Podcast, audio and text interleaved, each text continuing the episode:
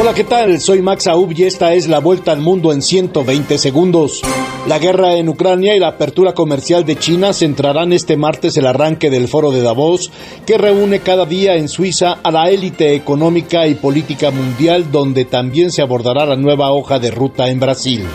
Los hospitales de Nepal empezaron a entregar hoy a las familias de los cuerpos de las 72 víctimas del accidente del avión ocurrido hace dos días en la peor tragedia aérea en este país desde hace tres décadas y la primera gran tragedia aérea de este año en el mundo.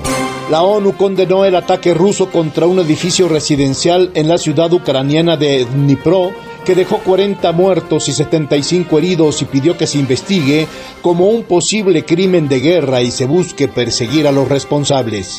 Genaro García Luna, quien fuera el máximo responsable de seguridad de México y encargado de la lucha contra los cárteles de la droga, comenzará a ser juzgado hoy en Estados Unidos por haber ayudado al poderoso cártel de Sinaloa a mover droga y a evitar la captura de sus miembros. El gobierno de Colombia llamó a consultas a la embajadora en Guatemala luego de que este país anunciara que emprenderá acciones legales contra el actual ministro de Defensa colombiano Iván Velázquez en un supuesto caso de corrupción relacionado con la constructora brasileña Odebrecht. El Tribunal Superior Electoral de Brasil dio un plazo de tres días al expresidente Jair Bolsonaro para explicar el contenido de un proyecto de decreto encontrado en la residencia de uno de sus exministros y considerado como evidencia de que pretendía dar un golpe de Estado. Estados Unidos mantendrá intacta su política de sanciones contra Venezuela hasta que se den pasos concretos para el regreso de la democracia, esto luego de que Nicolás Maduro pidió a Joe Biden que levante todas las sanciones aplicadas a su país